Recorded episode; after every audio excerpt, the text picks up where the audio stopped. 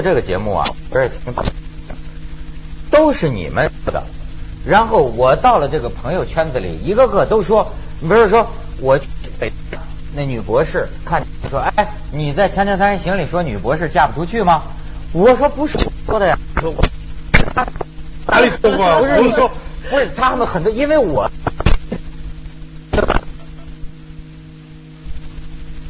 是那天阔太太碰见我，最近我也比较喜欢亲近阔太太嘛。汪阔太太碰见我跟我说，哎，他晚上听你在《三人行》节目里说《色戒》里头梁朝伟不是真干呐？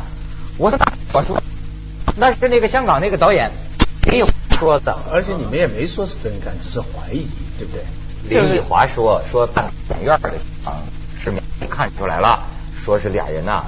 是真的。后来我在一个这个专业演员这么说，他说照我当演员的经验，那背很难救到位。说如果不是真，那也是不知道他怎么能救。咱就不懂这个了。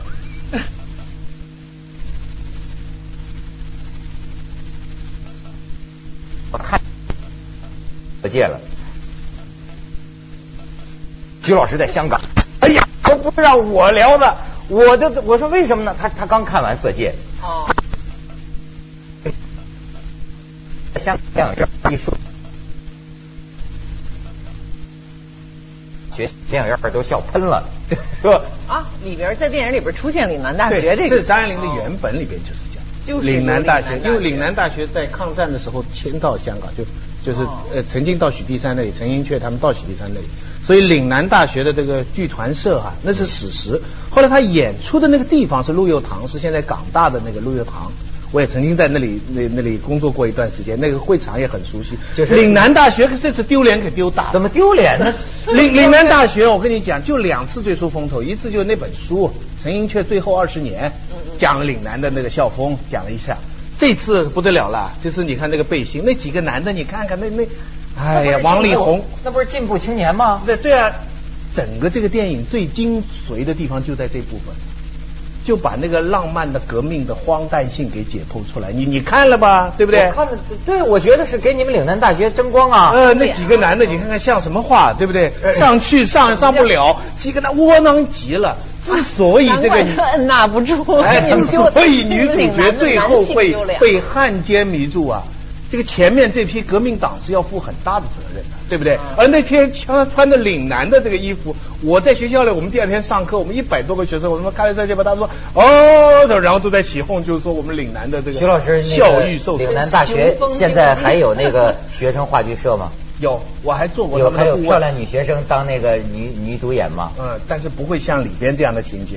这教授赶快摘星啊！这个就不会了。我还做过他们剧团的顾问，他们还演过高清健的话剧啊，我们做过。原来我我小道消息，我听说李安对于这个大学话剧团的女学生这个演员，有他一定的这个梦中情人呐，还是这个幻想的这个成分。是吗？嗯，我们以前讲过一句话嘛，说作家吃苦啊不会白吃的，作家受难不会白难，只只要他写出作品。那之前呢，很多人，比方蒋云啊，那个散文家，有一次到我们这里开张爱玲的会，说张爱玲一辈子被两个男人害的嘛。首先第一个是是胡兰成嘛，拼命骂胡兰成，说特别举了个例子，就是胡兰，你知道张爱玲很久很久以后还写了一封信，胡兰成监狱放出来以后，他写封信问哪一年报纸的一篇社论在哪里找到。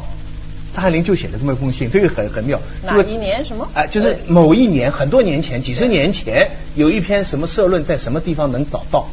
那个蒋云那个散文家就在那个会上说了，说你们男人啊，仔细想想，你们都有对不起女人的时候啊。这一个女人几十年后还这么写封信，你还不赶快买飞机票赶到美国去？这是人家还没忘了你，不是为了你知道？你知道混蛋胡兰成怎么样？他真把这篇东西查出来寄给他就完了。寄给张爱玲。哎，这个人从此张爱玲就断念了。你知道这个小说写了三十年了，很多人分析说他这中间是有一个断念的一个一个过程。但是你知道我我们有学生怎么说啊？说李安替张爱玲报了仇，李安终于把他跟胡兰成的这口冤气啊，就这份这份苦啊，就是是不是胡兰成有负于张爱玲？哎，就是说不是他写的就是人性啊，就是这一个这么出色的女人坏怎么爱上一个坏男人的这么一种教训啊，他在电影里给他展示出来的，所以。张爱玲这份苦也没白吃啊！哎，你发现徐老师，徐老师这时候知道后悔了。你知道拍这电影啊，被被徐老师拒绝了，本来要到他上海家里拍的。他霸占着这个张爱玲的故居呢，你知道吗？不是啊，那故居是在我的一条弄堂里，情节大，在一条弄堂，我已经在这里住了很久了，他们才告诉我，哦，原来张爱玲也在那里住过，是这样。现在电影火了，徐老师不高兴了，当时要是拍就好了。不过他那个拍的地方，那个故事发生的地方，平安电影院呢，是我小时候去看电影。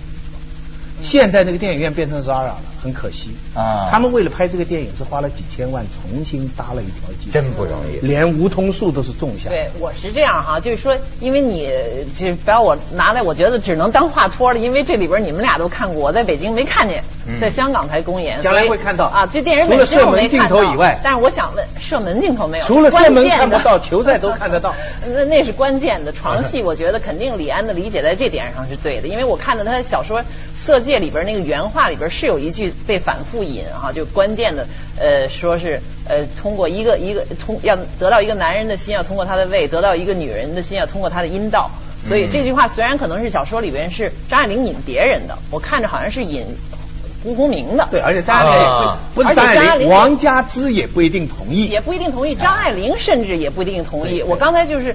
匆匆的这个看看了一下这个，我没有看全文，我就感觉就是张爱玲三十年后在写，连文笔都是硬的。我感觉就比她的早期的那种女性的细腻的、阴柔的好多东西都都都都变了，就就跟一个东西它壳长了一层壳一样。所以这就包括这话本身，我觉得也不见得是她同意的，但是。恐怕在当年，性是一个关键的东西，在他和胡兰成的关系上，对，一定是睡晕了这女人，然后他 肯定是睡晕了，会睡晕的吗？那当然，只有你们男人才睡都是要感情第一的吗？所以那更厉害呀，就是女人和性先有感情，情和性，你说都搅在一起，那不晕还干什么呀？就说他到这个时候，他爱上这么一个男人，而且这个胡兰成，我觉得是一个大面手啊。就是说，他真是就是说无耻。杀手，呃，杀手，而且就是说是一个大无耻。就是有一个八十后的小女孩，我觉得说一句话挺有意思，说这是一个吃软饭吃出了境界的男人。我早知道张老师非常讨厌胡兰成，你看他跟你是女性有关系吗？绝对是有才，觉得是吃软饭的人。呃，不，他不是光是吃软饭，我都盼着吃软饭呢，得有软饭吃啊。对对对，所以我说他是大面上。我们后来看到朱天文、朱天心这么喜欢胡兰成哈，对，而且你看看胡兰成。到了晚年的照片，跟张爱玲到了晚年，你记得吧？拿了《金日成》那个那张报纸的这晚年的照片。我没看过胡兰成的照片，说实话，我倒很好气死人了！黄子平跟我说，气死人了！这个这个胡兰成到老了还飘飘欲仙的，那张爱玲老的真是不堪。张爱玲那个没办法，就是欲仙欲死，他是仙，那个张爱玲是死。对。被他搞死了，真的。但是在艺术上，张爱玲永远永远长。张爱玲，胡兰成你看到不到哪里去了。他没有胡没有张爱玲，我们今天对胡兰成不知道的。他那些文章，你现在看起来，我赞成才子文章，确实一片才气。嗯。但是才后边的那个人其实很小。男人吃软饭还可以理解，问题是结交了一个有名的女人，一直还在还在靠他的名在那里沾沾自喜。就就这最后吧，这倒过来了。一般都是比如一个怨妇之后，他会哎呀絮絮叨叨，就觉得被一个男人抛弃了，没完没了的说这点事儿。这倒过来了，胡你看张爱玲对胡兰成说过什么？一言不语。都说在色戒全部都说在色戒里。而且还是非常含蓄的。我不是我没看过电影，所以我特别好奇。全看李安，全靠李安。啊！但是胡兰成这个人，他真是喋喋不休啊！你看这，他真没少说。吃软饭的男人看来不能当，死后都要被枪枪三人行吧？我都不是完全是吃软饭，看他怎么吃，他这个吃的。其实让你又境界，但是又是一个特别挺下作的。我说实话，这件事咱们可以展开说，慢慢说。我都不是说就因为他是汉奸，那个我同意。你绝对就是说说他，因为他是一个汉奸，太粗暴了。可以吃软饭，那就不是东西。汉奸要看哪种，他跟汪精卫这个汉奸，跟周作人这个汉奸都不一样。你汪精卫当年刺杀那个亲王的时候，亲那个亲王的时候，他以他是一个愤青啊，他是有一个壮怀激烈为。他真的是会为理想而献身的。后来他当汉奸，可能跟当时他跟蒋介石的权力斗争这整个的里面，他出于什么多少成分是这个，多少成分是啊？后来他真的是相信了跟日本人，就中国打不过日本这么做，等等有很多原因。你看胡兰成什么时候他做过，把自己性命放进去了没有？他跟女人也没有。监狱里出来以后又跟一个什么一个女的在一起，真不像话。跟什么？而且他完全没有底线的一个人。黑手党的那个那个黑手党的他大面，我说在上海一个白白，你们上海有一个词叫白象，这是一个大白象人，叫跛乡人还是怎么？我说不清楚。是不好。大白象人，他没有底线的，他那里有一其中有一个有有一个女的是什么？是他同学的爸爸的小妾。你你说你我其实不是一个性保守的人啊，你可以。有不同的不同种的性关系、爱情，这都可以的，我们都可以从人性的角度去理解，对吧？但是有一个底线，比如说某些窦文涛对今生今世还是挺欣赏啊。你是朋友之妻不可欺，这 这是一个义，对吧？你在你在完了这个好家伙，这这是一个完全没有底就没有是非的。所以你你在他你在看他的文章的时候，他才子文章里面谈中国文明文化文学。谈文化，他都是这个后边，都没有道德是非的。他谈中国文明的时候，你你去看看他那那我怎么谈禅谈？我对这种人感兴趣，是不是说明我这道德也很有问题？说明你男人不，但是他是一个浑身是戏的一个大面手，要不然我说他不是一个小面手，他也不是小奸小坏。哦啊，他是一个浑身有戏，不仅他今天要活着，你请到三人行来，啊，那肯定收视率上去了。哎呦。他说话肯定是那个巧啊，嗯，充满智巧，都把事儿都说出去。禅是一枝花儿，你想想，把女人赞美女人赞，全听晕了。我多希望他的魂上我的身呢。锵锵三人行，广告之后见。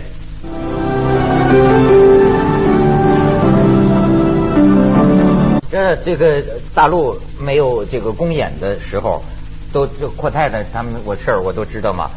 看色戒都成了个旅程了。对，专门去香港，专门飞香港要去看色戒。我发现女的比男的还想看。台台湾吧，现在有色戒团，就是台湾的看了色戒以后，到香港去旅行，就去看那些房子啊什么的。嗯。看那个那个色戒团，李安呢？我想说一句，李安呢没有参与这个奥运的那个闭幕式，真是太可惜了。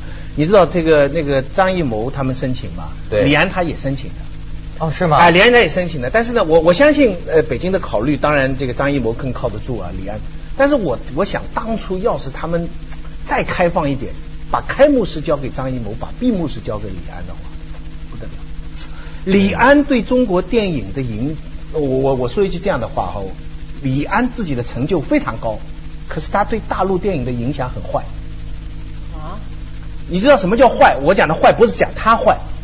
我们回过头来看，当他拍《饮食男女喜宴》的时候，这边拍一个也不能少啊，《秋菊打官司》啊，《霸王别姬》啊，这些阳光灿烂的日子啊，根本不在之下，就双方都竞争很好。嗯嗯。直到他的《卧虎藏龙》一出来，奥斯卡一打奖，好了，内地的导演就就乱搞。啊啊啊！晕了，跟风了。然后就一大串的大片跟他，可你哪跟得上？人家他那个潮流，他对海外是。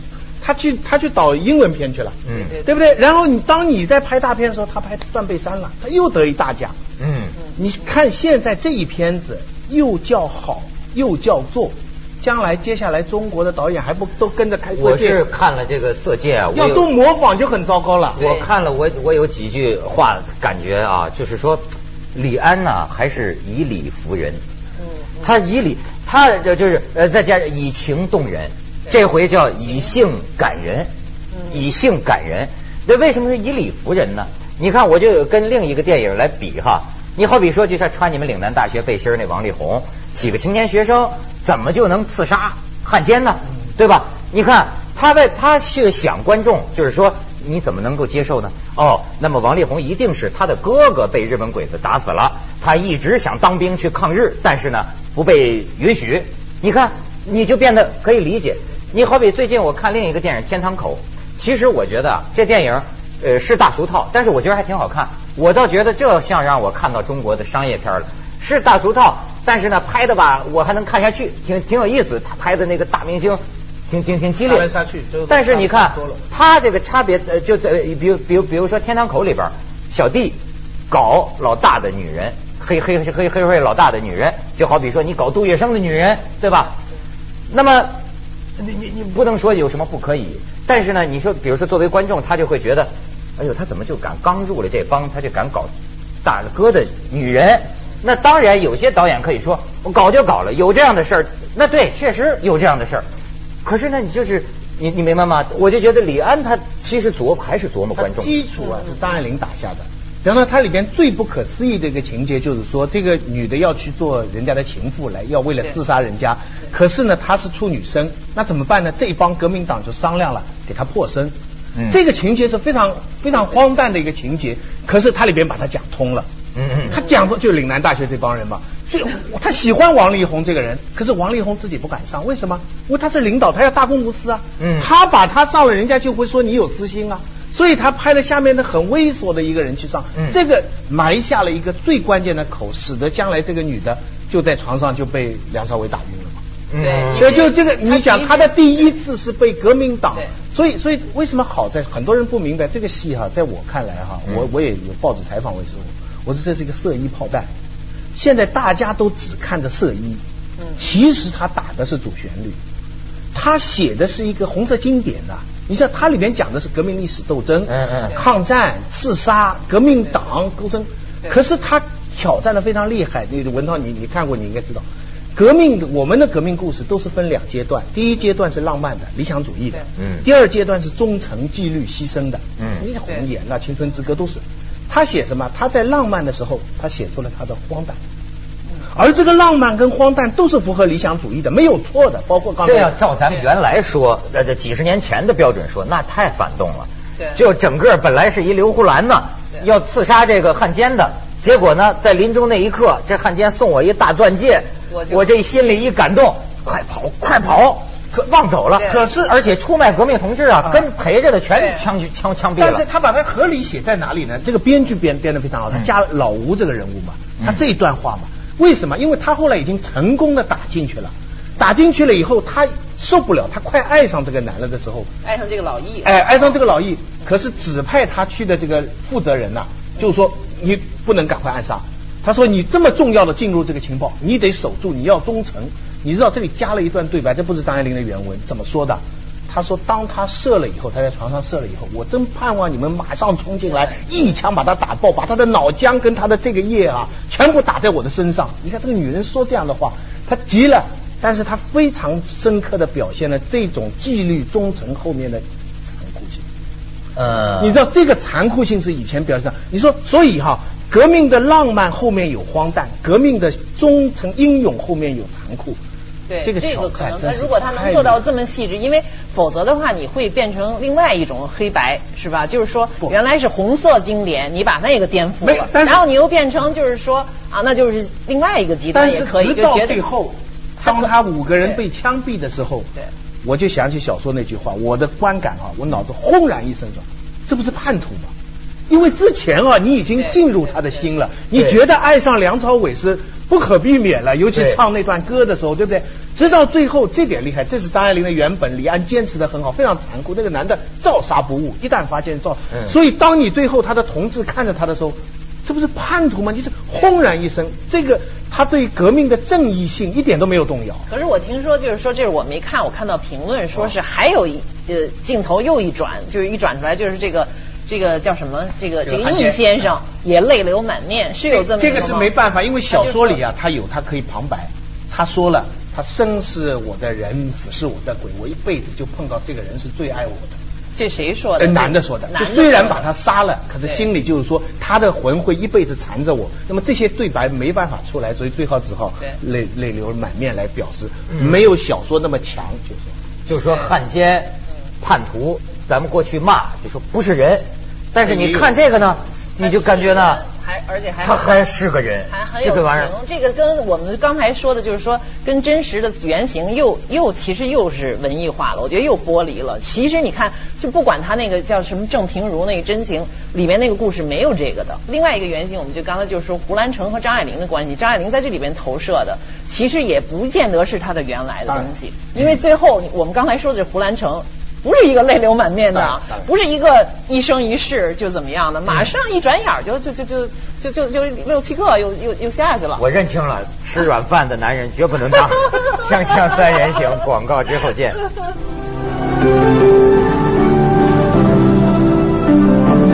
老师，色戒影评，它里它里面不是有这么多解构革命的情节吗？嗯，可是跟共产党一点没关系。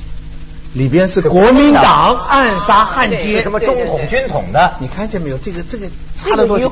那个你你就算我们看完这个电影，那陶杰说他久久不能入睡，嗯，我也是想很久。